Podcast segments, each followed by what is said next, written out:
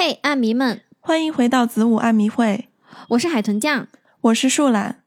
今天这起案子，嗯，说起来还是有点猎奇的。哦，对。那本期节目的话，有一些喜欢灵异事件，或者是爱看一些试胆类、探险类的一些节目的朋友，可能会比较感兴趣。哦，因为这个案子，就虽然说它是和一般意义上的什么变态杀人狂不太一样。但是呢，它也有让人觉得匪夷所思的一些可怕的点。对，而且这期案件也让我想起之前有看过一些户外探险，我有跟你说过的，就是他们晚上会专门跑到一些，呃，类似于坟墓啊，还有一些废弃的闹鬼的地方，嗯，去探险。对，我有记得，而且他好像是直播，是吧？对。所以我之前还问你，我说他有没有可能是什么造假呀？就是其实是有一个团队在帮他拍摄，然后有其他的人就假装是发生了灵异事件，但其实是人为的那种。我还问你是不是有这种可能，然后你说他是直播，应该就不太可能嘛？啊，不是，我其实是比较倾向于他是有团队的啦。啊，是吗？对，但是我不太 care。你说对，但是我不太 care 这个问题，我是当。我就当他拍恐怖片看了，啊，那他呈现出来的那个画面是他自己是害怕的吗？是啊，还是说，呃，他也害怕？我以为他是那种本身胆子特别大那种。呃，不，那些户外探险的博主已经算胆子很大的了。嗯，是的，但肯定还是要表现出那种害怕的成分嘛。不过我是不太相信说真的会遇到那么多奇奇怪怪的灵异事件了，就可能中间。有夹杂着一些超自然现象，但是就无法求证嘛，对吧？其实我不太信，唯物主义者。好，但是我们今天讲的这个案件的主人公呢，他却并不是那种是为了探险啊，或者说是嗯想要试试自己胆子有多大这种情况。嗯，他的情况是很特殊的。对，那他到底特殊在哪里呢？我们就来好好听听今天的案件，好吧？二零一二年十月五日，一位母亲 Natalia 在警察的陪同下，掘开了已去世十年已久的女儿的坟墓。挖开土之后，人们意外地看到棺材的顶上竟然开了一个洞，而打开棺材盖之后，发现里面竟然是空的。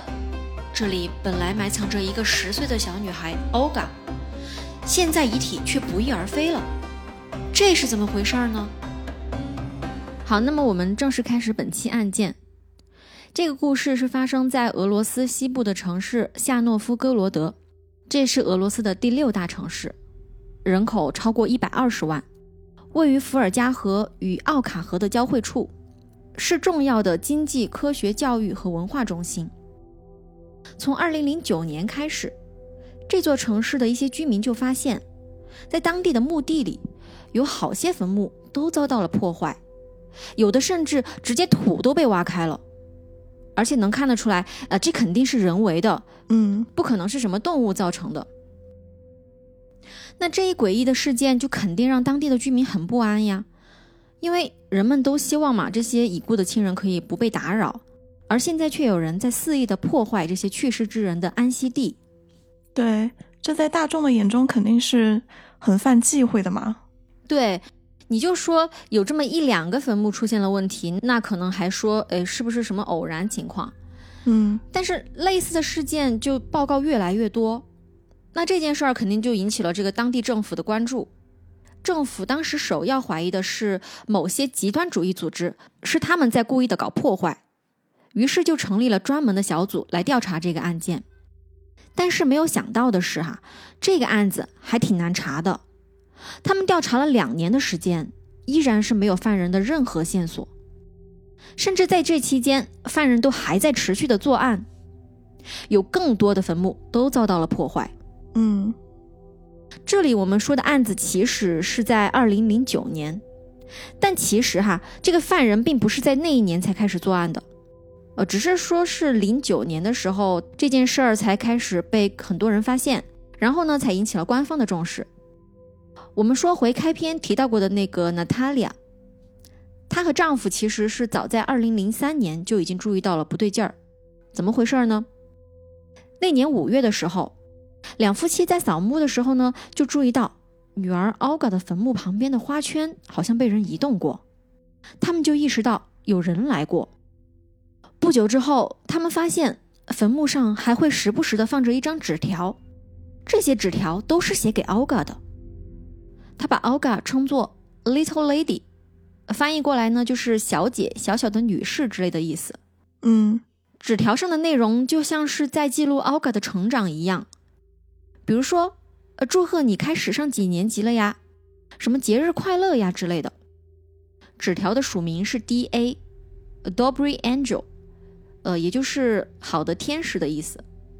这个真的蛮吓人的。嗯，对呀，他这样搞的就像这个 Olga 还活着一样。是。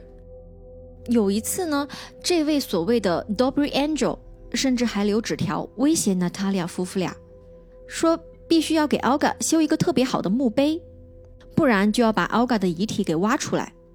另外，除了纸条，坟墓上偶尔还会放些装饰玩具什么的。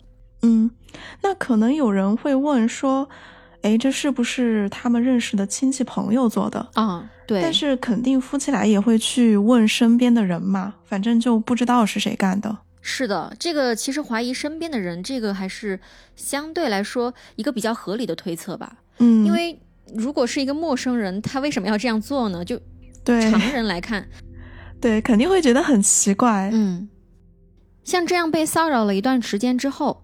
心惊胆战的夫妻俩就终于去报了警，但是警察说：“啊，这个事儿我们也无能为力。不过你们要是抓到这个野蛮人，那就随便你对他做什么，我们都不会反对。”我真的很想吐槽，你又不去查，光是在这表示谴责有什么用啊？对呀，这个事儿其实你认真追究起来还是挺严重的，对吧？嗯。那最后这个犯人是在什么时候被抓到的呢？二零一一年十一月二日，在历经两年的追踪调查之后，警方终于是在墓地里抓到了他。他是一个名叫 Anatoly Moskvin 的四十五岁中年男子。而令大家比较震惊的是，这人并不是什么想象中的极端主义罪犯啊！别说什么极端罪犯了，这看起来根本就是和坏人完全不沾边的老实人。一查才知道，啊，原来这人还是个颇有名气的学者。是专门研究语言和历史方面的。他毕业于莫斯科国立大学语言学院，曾在夏诺夫哥罗德语言大学担任讲师，同时还是个自由撰稿人，定期为当地的报纸和出版物撰稿。嗯，是个受过高等教育的知识分子。嗯，没错，就是这么一个人，竟然是破坏坟墓的幕后黑手，难道就没有抓错吗？答案是没有。而之后，人们又震惊地发现，原来他不仅仅只是破坏坟墓而已，他还偷走了坟墓中埋藏的遗体。嗯，那么最开头讲到的遗体不翼而飞，也就是这个人了。是的，但这样一个学者是为什么会走上犯罪道路的呢？我们现在就得先说说此人的生平了。Moskvin 于1966年9月1日出生在夏诺夫哥罗德，他打小就聪明。在学习上的表现十分优异，是公认的那种高智商。不过他性格却很孤僻，似乎比同龄的孩子都更成熟，这使得他比较格格不入，受到了其他孩子的排挤。但是吧，他自己好像也并不想社交，不想尝试去融入其他人，倒是比较安心的缩在自己的世界里。比起社交，他更愿意花时间在读书上。嗯，我觉得他后来的那些事情吧。跟他的这个性格也有关系，嗯，应该是有一点关系。但是其实你想啊，这些也都是普通小孩可能有的性格，对吧？对我不是说是必然关系了，对，没有说这种性格的人一定会 成为罪犯的意思哈。啊，是对，就是相对可能稍微内向一点，或者说是性格稍微安静一点，喜欢一个人待着这这样的小孩，应该也是有一些的。呃，所以说这个不是重点。嗯，重点是他小时候还有一些很奇葩、很不幸的遭遇，而这些遭遇给他造成了很深的创伤。对，首先，在小学三年级的时候，他曾经在上学路上遭到过一个陌生人的性侵。我们并不知道这个陌生人是谁，这个人也并没有被抓捕。因为这个事情，Moskvin 当时并没有告诉家长。虽然他回家的时候满身都是被侵害时留下的伤，父母肯定有追问他，呃，怎么回事儿，对吧？嗯，但是他当时就没有说这个事儿呢，就直到他五十多岁的时候才第一次吐露出来。也就是说，他一个人默默的忍受着这样的心理阴影长达几十年。对。但这儿的话，哎，我也想到一个题外话。嗯就是以前看到过一些小孩子被侵犯的案件嘛，嗯然后犯人就会威胁，呃，或者说引导吧，引导这些小朋友，就让他们不要说出去，对，因为年龄太小了，一个呢又不懂事儿，还有一个就害怕吧，然后可能有些小朋友就真的不会说，犯人也就是抓住了这一点嘛，对。那然后小朋友不说，家长可能也就没有察觉到，哎，所以就觉得给小朋友进行一些比较正确、适当的性教育，确实也还是蛮必要的。嗯，是的，我也觉得这个很有必要。对，至少应该告诉他们说，呃，身体的什么部位不能给人家碰，对吧？就要是有人这样做了的话，就一定要告诉爸爸妈妈等等。对，好，那么还有一件事儿，相信大家听了也会觉得匪夷所思哈。嗯这事儿是在 Moskvin 十二岁的时候发生的。他说，在一九七九年三月四日这一天，他在路上碰到了一群穿黑西装的人。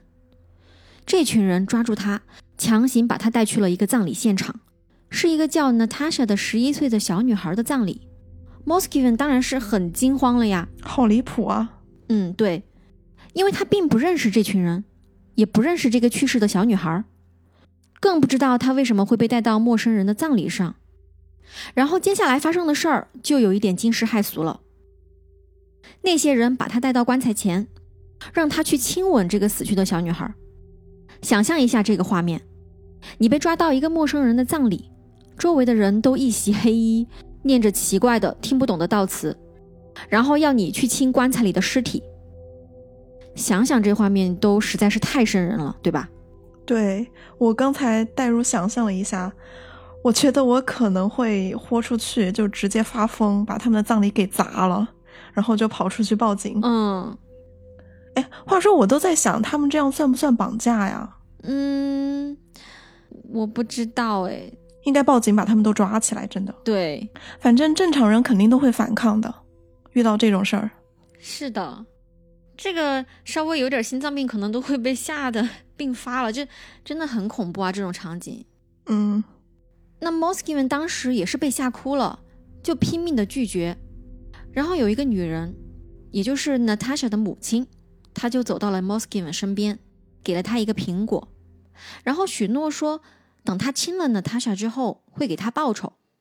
那 Moskvin 还是不干呀，但是他一个十二岁的小朋友，就实在是拼不过这么一群大人，对吧？对，最后旁边有个大人把他的脑袋就硬生生的按到娜塔莎的头上，让他去亲。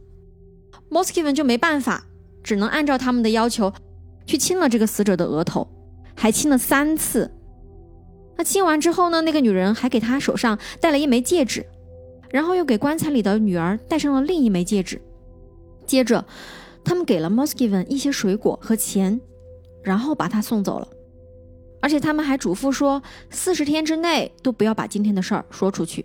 这个不就是让他跟那个死去的小女孩结婚吗？嗯，对，我感觉好像邪教啊。这个哎，也不好说是不是邪教了，反正肯定是有什么信仰吧。这个好像我们在国内也有听说，这种有一些偏远山区有这种习俗，是吗？就还挺恐怖的。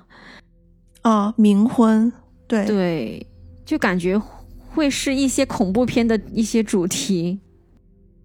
对，但是冥婚的话，我听说应该都是找尸体去配对吧？嗯，就是呃，比如说有一些还没有结婚就去世的年轻人嘛，然后他们就觉得说，哎呀，他还没有结婚就死掉了，就得给他找一个年龄相当、八字匹配的尸体，让他们两个结婚，在地下有个伴儿，就大概这个意思。啊，但好像也有活人和死人结婚的，可能比较少。呃，就具体的也搞不太清楚。对，对，但是我有听说过这种也催生了一些犯罪，就比如说去偷下葬的尸体或者骨灰，然后拿去结冥婚的。嗯哦，之前有一个案子，你知不知道？嗯，你说，就是有一个网红，他直播自杀了，结果呢，他去世之后的骨灰就被人调包偷去结冥婚。啊，我有听说过，哎，就是有隐隐约约的印象，但是并不是特别清楚。嗯，对，就是前两三年的事儿吧。我记得网上还是闹得挺大的。还有，我还听说过为了要配冥婚，然后去杀人的，就是可能是找不到尸体了，就找不到合适的，然后他们就去杀人，真的特别离谱。嗯啊，所以我本来一开始看到这个案子，就他这一段经历的时候，我都有点怀疑他这个真实性。对，但是我也是想到冥婚了，然后就觉得确实离谱的事情多得很，所以，嗯，他这个经历也说不定是真的。啊，对，也许正是他有这种非常离奇的经历，才导致他后来还做出了更加离奇离谱的事儿。对，这件事儿属实是给 Moskiven 留下了不小的创伤，他就开始天天晚上做噩梦，梦里娜塔莎就缠着他，让他回去办葬礼的地方看望自己，还让他学习黑魔法。这 m o s k i v n 天天都被吓得无法入睡，无奈之下，他就终于把这事儿告诉了父母。父母带他去看了心理医生，但是这个医生认为这只是青春期常见的现象。啊，就是说 m o s k i v n 可能是第一次直面死亡，受到了冲击，然后呢，就反映在了潜意识、做梦上面了。说，哎，这并不算什么正儿八经的心理疾病，只是说需要一个认知和接受的过程。医生说的对呀，嗯，所以医生就只是给开了一些安眠药。可是 Moskiven 还是摆脱不了噩梦，他实在是受不了了，于是他就在梦里同意了 Natasha 的要求，为他举办一场黑魔法的仪式。为了做仪式，Moskiven 也是不知道用什么方法，就去搞来了一个同学的牙齿。因为因为 Natasha 说，只要用别人的牙齿做完仪式，他就会去缠着那个人，而不会继续缠着 Moskiven 了。你猜怎么着？嗯，在完成这个所谓的黑魔法仪式之后，Natasha 就真的消失了。我想说，那个同学好倒霉啊！就虽然我不 信这个事情真的会对同学造成什么伤害，就什么所谓的 Natasha 的阴魂会去缠着他之类的，但是对莫名其妙的就被偷了牙齿去干这种事儿，真的好膈应啊，对吧？嗯，对。但我觉得这个 Moskiven 他性格不是挺内向的嘛，嗯，也不怎么社交，他说不定就是去偷的人家掉下来的牙齿吧。就这个年纪，应该有一些小孩要换牙，就那个时候也在换牙是吧？哦，对，嗯，还真有可能。后来 Moskiven 就把这段经历写在一篇文章里，并在二零一一年十月二十六日，刚好就在他被捕的前几天的时候，公开的发表在了他撰稿的周刊上。这个也是他发表的最后一篇文章。文章里就说，这次事件就引发了他对神秘学和死者的强烈兴趣，而且他的兴趣一发不可收拾，不仅是停留在做纸上的研究，甚至是到了要去墓地里散步和睡觉的地步。嗯，关于他这个事儿吧，我首先是想说，他确实真的很倒霉，就是居然会碰到这些奇葩的事情。嗯。然后，然后就是他做梦说黑魔法的那个事儿，我其实是倾向于认为他在被迫去亲吻死者之前，或者是之后吧，嗯，就已经通过什么方式接触到了黑魔法一类的知识，就比如说通过看书，因为他不是本来就蛮喜欢看书的嘛，所以说他可能就把这个经历和黑魔法联系起来了。嗯，因为如果说他对这个完全没有认知的话，他都不知道黑魔法是什么东西，那我觉得他的梦里应该是不会出现这个概念的。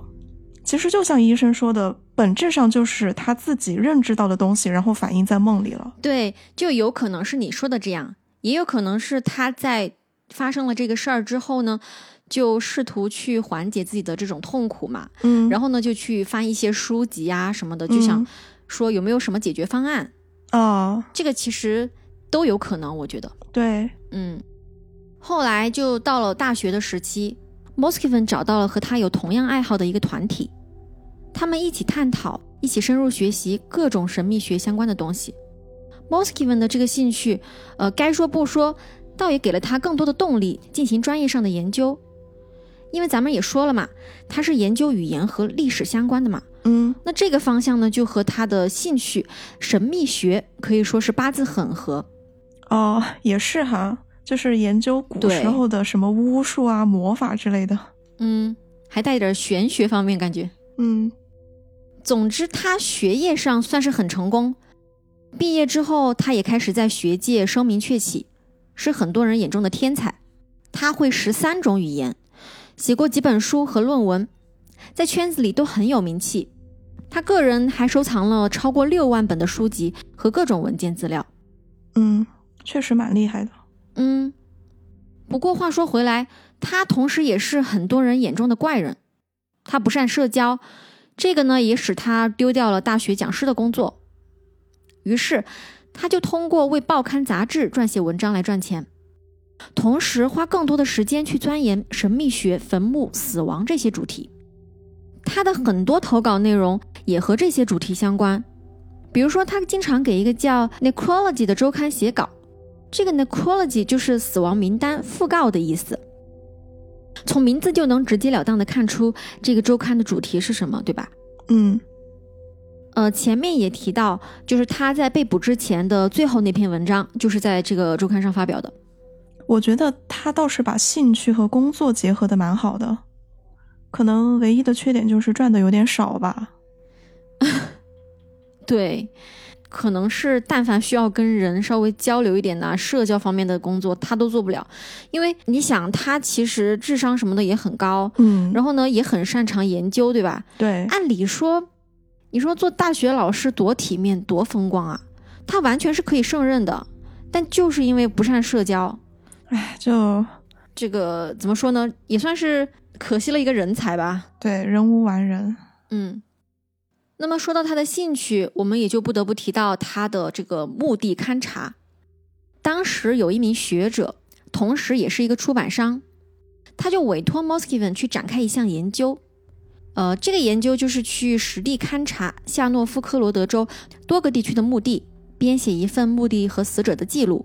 这个记录后续还会计划出版。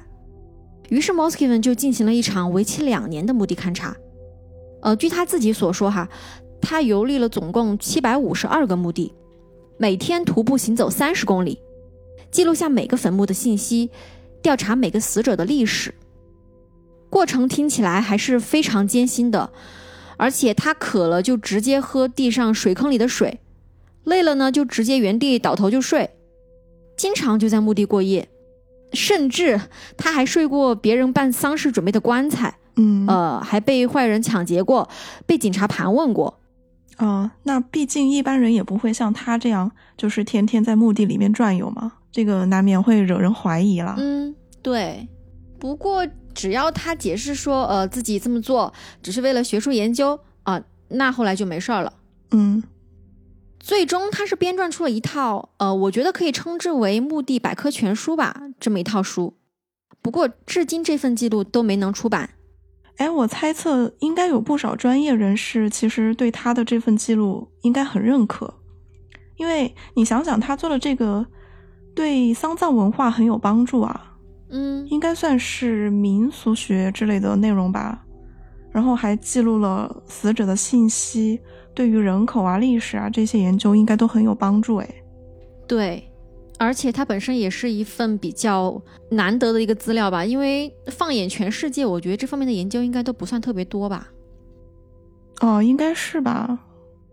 嗯，而且它还不仅仅是就是停留在纸上研究，它真的是实地去考察，哎，这种也算是一种敬业精神了。嗯啊，那前面我们说到的那个 Necrology 的周刊，这个周刊的编辑啊，就对这份记录的评价很高，呃，说它是独特且无价的。除了创作出这么一部百科全书，对于 Moskvin 他本人来说，哈，这段经历其实也是加深了他对这个坟墓和死者的迷恋。就是他就感觉到仿佛墓地才是他的家一样。嗯，他每天的生活好像都是围绕着坟墓和死人。嗯，那除了上述这个很怪异的兴趣，啊，其实 Moskiven 他还有一个相对来说更贴近普通人大众化的兴趣，就是收藏和制作洋娃娃。他的娃娃摆满了卧室，还摆了一个在他父母的房里。啊，其实这没什么，就可以说是有童心，对吧？嗯，而且要制作的话，还得有一些设计的理念在里面。那他对这些娃娃呢，也是蛮痴迷的。母亲偶尔有看到过他跟娃娃说话玩耍，呃，多少还是有点担心，他就会骂儿子太孩子气了什么的。不过呢，他也知道，呃，自己的这个儿子从小就孤僻怪异，嗯，也就任由他去了。嗯。另外，在感情生活方面，Moskiven 几乎是没有和任何人发展过浪漫关系，他一直都和父母住在一起，没有结婚，也不太社交。基本上是过着一种与世隔绝的生活，不过还是有一次例外，怎么回事呢？是这样的，在二零零三年的时候，他和一个名叫 Yulia 的女子谈过一段不寻常的恋爱，他们约定好不发生性关系，嗯，就柏拉图式的关系。对，两人在这个想要满足一定的社交需求，但又不过分深入这一点上达成了一致。于是他俩就一拍即合的在一起了。在一起之后呢，就想要一个孩子。Moskiven 尤其想要一个女儿，但是这就难办了呀。他俩又不想发生性关系，又想要孩子，那咋办呢？对呀。最后他们就决定去领养一个。可是这个领养申请啊没有通过，原因是 Moskiven 的收入太低了，在经济这道关卡上不过关。而他的父母呢，也是反对他养孩子的。自然就没有给予什么，呃，经济上的帮助了。为此，他还和父母闹了矛盾，还一度威胁说要使用黑魔法去跟死者的灵魂接触。但是父母还是没管他，呃，毕竟这个人一直都神神叨叨的。嗯，呃，那因为孩子没有领养成嘛，之后呢，尤利亚就和 Moskiven 分道扬镳了。所以这就是他唯一的一段感情经历吧。嗯嗯。哎，我想到后面的事儿，我就觉得他的父母在教育孩子这个问题上疏忽很大呀。你有没有觉得？嗯，对。就其实，如果假设他真的领养成功了，他可能就有一个相对稳定的家庭，有一个三人之家，对吧？三口之家，说不定就能避免后面发生的一系列的事儿了，对吧？哎，我倒也不是说他一定。就一定要让他领养一个孩子，我主要是觉得他的父母对他好像也不是很上心，就从小就这样，然后就觉得他蛮孤僻的嘛，然后也不合群，然后可能觉得孩子智商高，呃，就这样，也没咋管。哎，反正大家往后听吧，我觉得后面的很多事儿跟他父母的，呃，怎么说？我觉得后面的一些事情跟他父母的养育可能还是有些关系的。嗯，那他后来到底发生了什么呢？我们继续听哈。这次领养事件就成了压倒 Moskiven 的最后一根稻草。就在他和父母吵架的同一天，他又去到墓地散步，以平复心情。但是长久以来的欲望和疯狂还是爆发了。他干了什么呢？他选中了一个2002年去世的，也就是对他当时来说是前一年。去世的一个小女孩的坟墓，嗯，他就决定挖出她的尸体。在二零零三年五月九日这天傍晚，他带着工具来到墓地，挖开土，在棺材盖上凿了一个洞，然后在这个洞里把尸体给拉了出来。大家稍微联想一下哈，掩埋了这么久了，尸体自然已经高度腐败了，对吧？是，而且尸身上还遍布着蛆虫。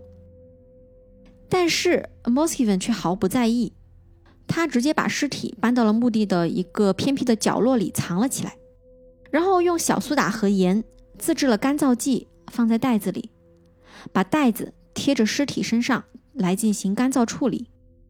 他每周都要去换新的干燥剂。要是有人问他，呃，这个是用来干什么的，他就搪塞说自己是在喂鸟。这样处理了两个半月之后，七月二十五日，他用背包将干燥好的尸体，这个时候可以说是木乃伊了，嗯，给背回了家。之后的半年里，他都和这具尸体睡在一起。天哪，我实在无法想象这个画面。嗯，是的，无论什么时候想到这种画面，都会觉得背脊一凉。嗯嗯，那从此之后呢，Moskvin 他就过上了双面生活，一面是学者，一面是偷盗尸体的罪犯。直到被抓的二零一一年，他一共挖出了二十六具尸体，都是年龄在三到十二岁的小女孩。这些尸体他都带回了家。所以还记得前面说的娜塔莉亚两夫妻吗？嗯，Moskvin 最开始偷的就是他们女儿 Olga 的尸体。也就是说，Olga 早在二零零三年就被挖出来了。嗯，没错。所以说，直到二零一二年，警方找上他们去开棺查看的时候，他们才知道，这九年以来，他们扫的都是一座空坟，女儿根本就不在里面，而是在 Moskvin 的家里。那他俩知道真相之后，简直崩溃了。他说他难以理解 Moskvin 那令人作呕的做法。他说他拥有女儿才十年，而 Moskvin 居然拥有了她九年。哇，这种说法真的能感受到他的心碎。嗯，对，而且我想到 Moskvin 他还在每年给人家坟墓上放纸条，就是祝人家上几年级哦什么的。对，真的，这个对家属来说简直是杀人诛心，嗯，真的太过分了。那所以说他为什么要这么做呢？对吧？主要还是对神秘学的极度痴迷导致的。是的，Moskvin 说，他很同情这些女孩子，他期待有某种方法能让她们复活。他一直在寻找所谓的与死者交流和起死回生的方法。在研究凯尔特文化的时候，他发现古时候有一种睡在坟墓上和死者进行交流的做法，于是他便模仿那种做法，睡在坟墓上，感受死者的灵魂来到他的身边。然后与灵魂进行沟通。还有个理由，就是他自己特别想要一个女儿，而他没法生孩子，想领养又通不过审核。这样睡坟墓的仪式，他说自己已经这么做了二十年了。而他后来又决定要把尸体带回家，除了内心的欲望越来越膨胀之外，还有一个原因，就是他发现，呃，年龄大了，他的身体也越来越差。就越来越适应不了在野外睡觉这种事儿，所以就想带回家去。另外，他还解释到，就说带尸体回家，呃，并不是因为这些小女孩的尸体对他来说存在什么性吸引力，对他来说，她们就是女儿。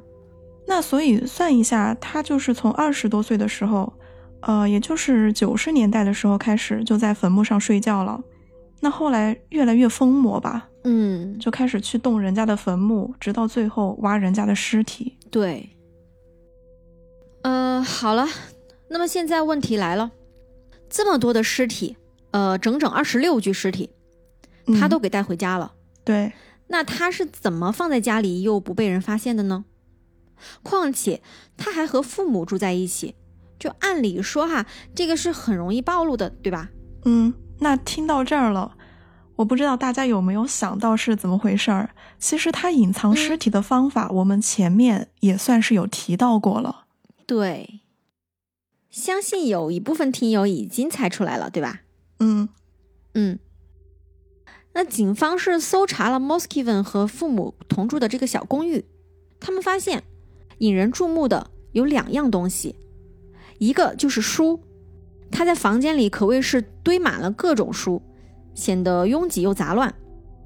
那第二个呢，就是摆在房间各处的呃真人般大小的那种洋娃娃，这些娃娃大多都穿着各式各样的裙子、长袜和过膝靴，他们打扮各异，脸上一般都被米色的织布所覆盖，在织布上面还化着妆，手和脚都包裹在衣服里。当警察去移动其中一个娃娃的时候，惊奇的发现，它被碰到之后还会从内部传出音乐。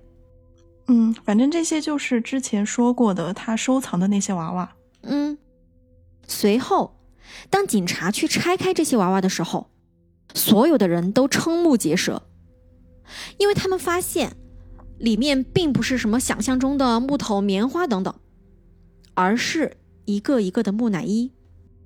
是的，Moskvin 把尸体偷回来，都装扮成了洋娃娃。他在产生要将尸体带回去的想法之后，就在考虑要怎么去保存它们。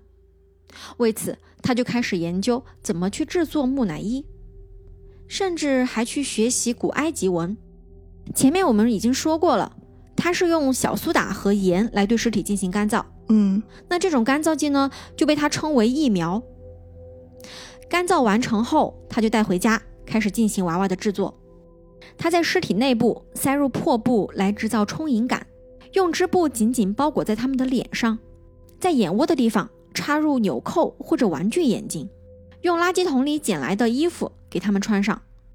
有些尸体的体内还塞入了音乐盒，呃，这样的话，他在触碰娃娃的时候就会响起音乐来回应他。嗯，有一些体内被塞进了他们的个人物品，比如说他们的衣物。写着死亡日和原因的标签等等，这些估计是连同遗体一起下葬的，就被他一起给偷走了。除此之外，他还会给这些娃娃另外取名字，把他们当做女儿。他比较宠的女儿就放房间里，摆在书架上、沙发上；不受宠的女儿就放在车库里。他和他们说话、看动画、开茶话会，嗯，还会唱歌给他们听，给他们庆祝生日。而且他还说，女孩们之间也有她们自己的规则和制度，呃，有自己的语言，有自己的世界。我感觉他已经完全的癫狂了，就是完全沉浸在了自己的世界里。啊，对，这里我还是想吐槽一下哈，就是说，你说这人懦弱吧，他胆子还挺大的，就是至少是普通人应该都不敢像他那样，就是大半夜的还去那个什么墓地里面做这个做那个的，对吧？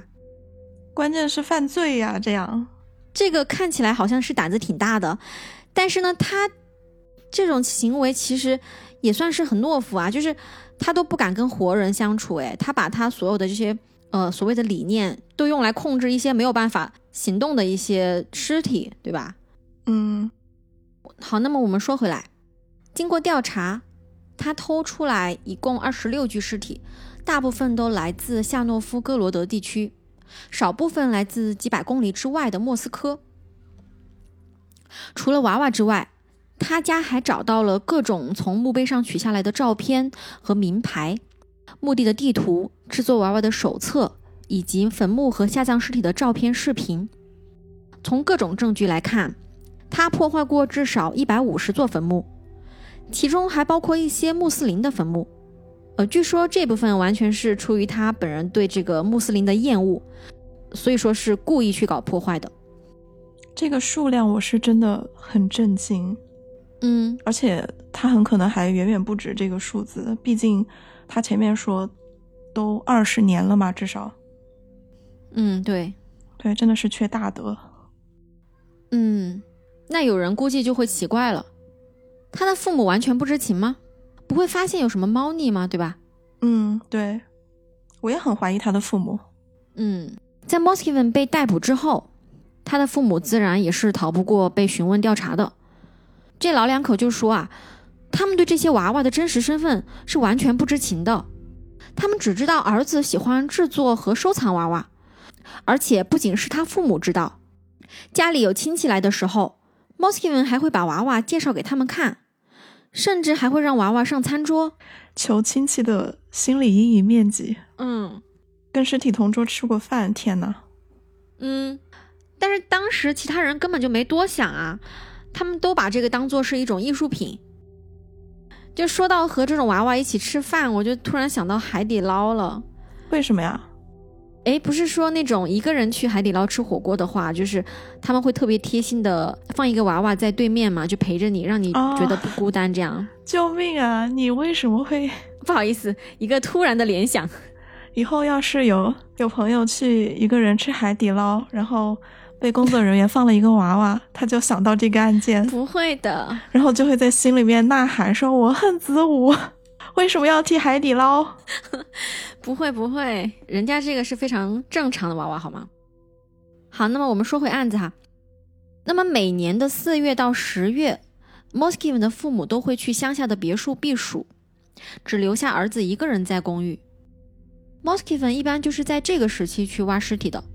所以父母并没有发现这一切的秘密，那周围的邻居也没发现什么异常吗？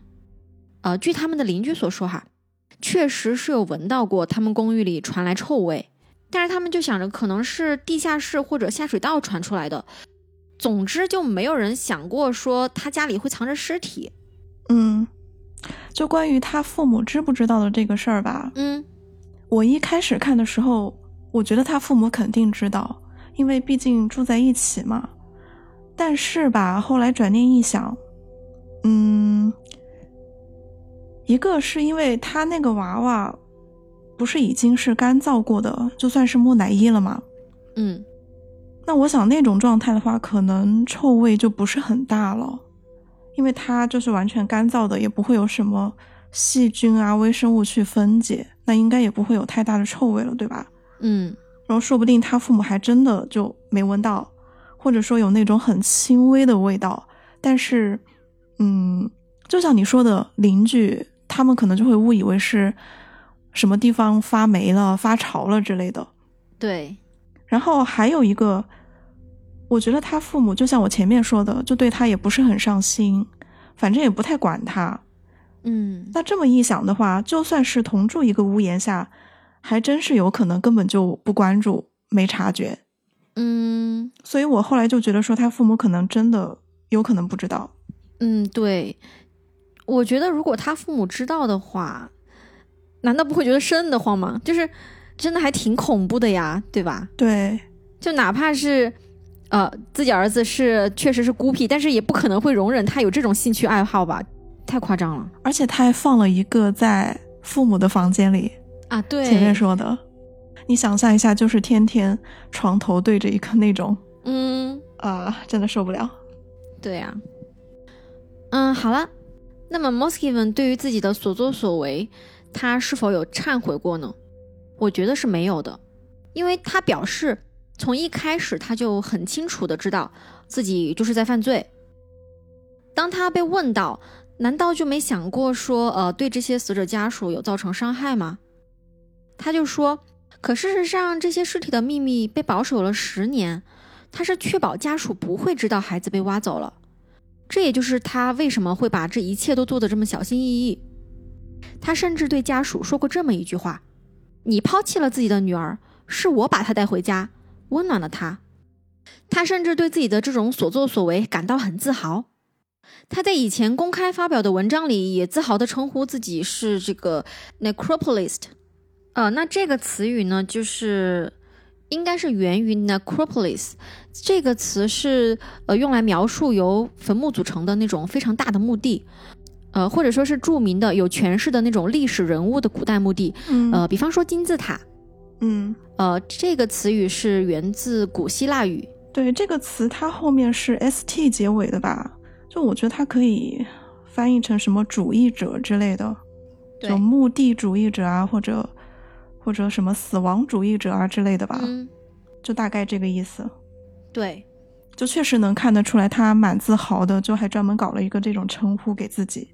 对，而且我补充一点，就是我看到他自己说，他动手之前还都会询问那些女孩们的灵魂是否愿意，如果不同意的话，他是不会挖出他们的。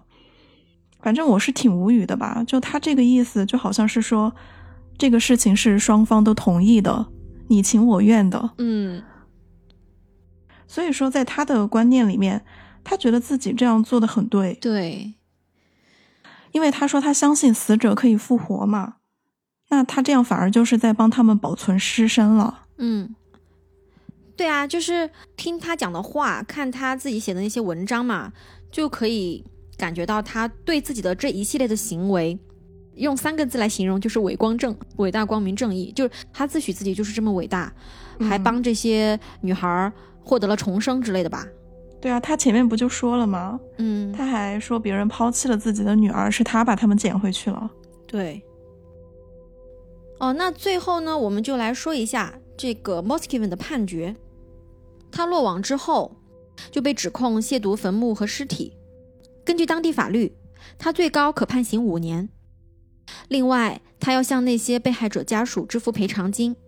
然而，他被诊断患有精神分裂症，因此在二零一二年五月二十五日的听证会上，法庭认定他不适合接受审判，免除了他的刑事责任，就给他采取了强制的医疗措施。于是，他就被转移到了医疗机构去接受治疗，并且定期接受评估。在后来的多年间，又进行过数次听证会，但每一次他都被认定还不能解除治疗。所以说，时至今日，Moskvin 都依然还待在精神病院中。那 Moskvin 被抓走了之后，他的父母也不可避免的就遭到了非议和排挤，老两口的这个身体状况都受到了影响。她的母亲甚至还想过和丈夫两人一起去自杀，但是丈夫后来拒绝了。嗯，不知道以后他会不会被释放啊？嗯，这个的确是不知道的。但是大多数的这个被偷了女儿的家属嘛，肯定都是希望她被关一辈子的呀，对吧？嗯嗯，他们对这个 Moskvin 的憎恨，我觉得是完全理所应当的，因为这个 Moskvin 他的所作所为，呃，也是给他们造成了巨大的心理伤害，对吧？是他不是说呃谋杀了这些孩子，而是说破坏了人家的这个安息地，对吧？这个是怎么样都无法弥补的。对，可能在人家心里面，这个也是个二次谋害。对，哦，但我也有看到一个另类，就是我看到资料里面有说，有一个父亲，他就不一样，他还拒绝了赔偿金，还说还说 Moskvin 对他的女儿比他这个父亲对女儿还要好。嗯，这个也很无语。嗯，对，真的是无奇不有啊，这个世界真的，对，你就没办法想到原来还有人可以给他共情。好了，那么整个案件我们就基本说完了。呃，说说我的想法吧。嗯，我一开始看这个案子的时候呢，是觉得呃这些布娃娃看上去很恐怖，然后呢越了解就越觉得这个人很恐怖。嗯，就是你不知道他的内心到底是怎么想的，就是难道说已经无法在活人身上找到他所需要的那种关爱或者说是陪伴了吗？慰藉。嗯。嗯他可能的确的是在年少的时候受过好几次的创伤嘛，但是呢，他后来的这些呃一系列的行为啊、去人家小女孩的墓地里面搞破坏、偷尸体，然后留纸条威胁人家父母，就这一系列的行为，你不觉得很自大、很自私吗？嗯所以说，总的来说，他是那种既可悲又可恨的人。而且，呃，这起案件和我们之前讲过的这一些案件都还是有一定的区别的，就不知道大家听下来之后是一个怎么样的想法。他要是在年少的时候能好好的去接受一下心理治疗，不知道会不会结果不一样。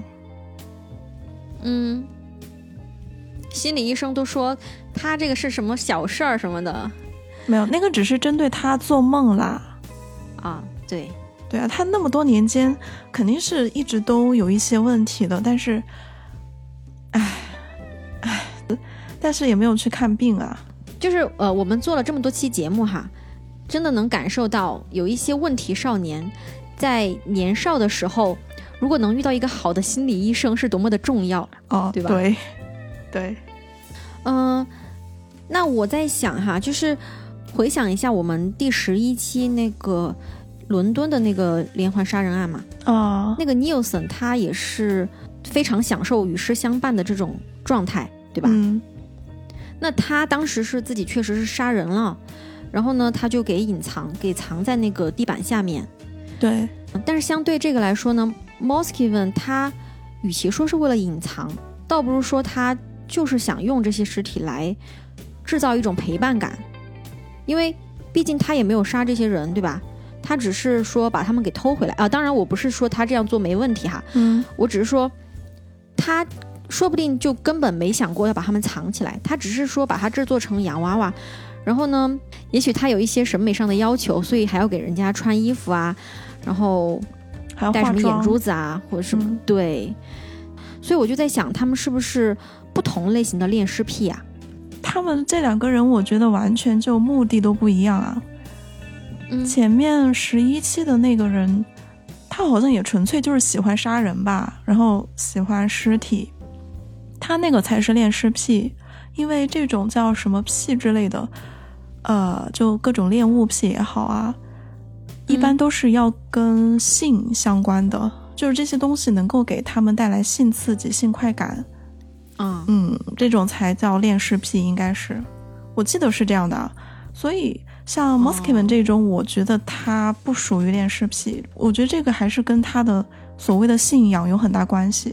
他的这个信仰也只能作用在死者身上啊，因为他是想要嗯起死回生嘛，他并不是想要活人死啊，所以说他不会去杀人。嗯，就是说他对这个完全不一样黑魔法的那个书是吧？对，啊，这个是我们推断他读过黑魔法的书。嗯，嗯，有可能是的。哦，对，我们这个案子本来也是发生在俄罗斯的嘛。嗯然后呢，我就有联想到俄罗斯有一个很出名的那种灵异探险类节目，算算是这种类型吗？《通灵之战》，哦，对？吧？我记得你很喜欢那个节目。对，它其实就是个综艺节目啦，嗯嗯、灵异相关的，对，它是召集那些会通灵的人来嗯参加一个比赛，就从他们所有人中间选一个最厉害的人，选一个冠军出来，就这么一个比赛。对我之前确实看了很多，我看了好多季。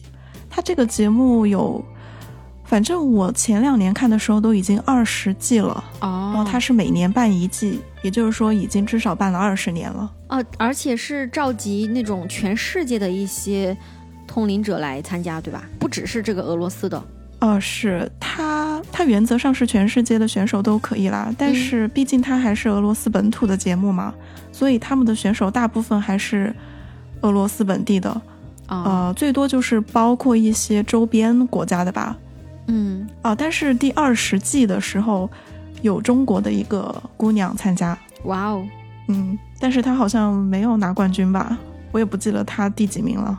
嗯，而且我记得他们节目组也很喜欢去用真实的案件来作为呃让选手挑战的那个题目，哦，就是他们会让选手去通灵，去找这个案件的凶手。哦，那这还挺有意思的然。后我记得，对我记得以前就有一期是，呃，他们的录制现场警察都在，然后选手通灵到什么就立马跟警察说，哇而且好像当时真的通灵到了什么有用的线索。啊，节目中是消了音的，就是放不出来，是选手私下去跟那个警察说的。哦，但是那个案子最后破没破，我好像，哎呦，我好像没有关注后续了。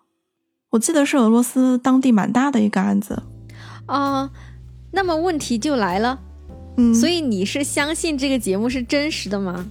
我说不上信不信哎，因为我就完全是当下饭综艺看的。因为我跟你说过，我对这种我对这种东西的态度是中立的。嗯，嗯，就我谈不上信，但是呢，我也觉得他没有办法证伪。他这个节目是不是真的，我都不在意。啊，对，啊，而且我去年还是前年的时候看到过一个香港版的，啊，我觉得他们应该就是翻拍的这个《通灵之战》，因为它的嗯形式和内容就跟《通灵之战》完全一样。嗯，然后这个香港版的，给我印象最深的是什么？你知道吗不？知道哎，就是里面那个男主持人，嗯，呃，他好像本身就是香港那边比较出名的一个搞玄学方面的专家嘛，他就在节目里面说，他中了三次彩票，就是大奖，就不是说什么几百几千的那种小奖哈。嗯，对他的意思就是说，他是通过玄学那一套的东西吧，可能是自己算出来的，然后中了三次大奖，很多钱。我当时就觉得哇，好爽啊！然后，然后我一度有萌生这个念头，就说要去研究一下，然后以后买彩票。你这个就让我想到了有一些人吐槽那些算命的，就说你这么会算，你怎么不算你自己什么时候会发财？你算一算明天的彩票中奖号码呗。哎呀，这个，哎，我这个想法太悬浮了，所以后来马上，当然马上就放弃了。不好意思，这里是一只财迷树懒。嗯，那么我们今天的这个案件呢，也就说到这儿了，好吧？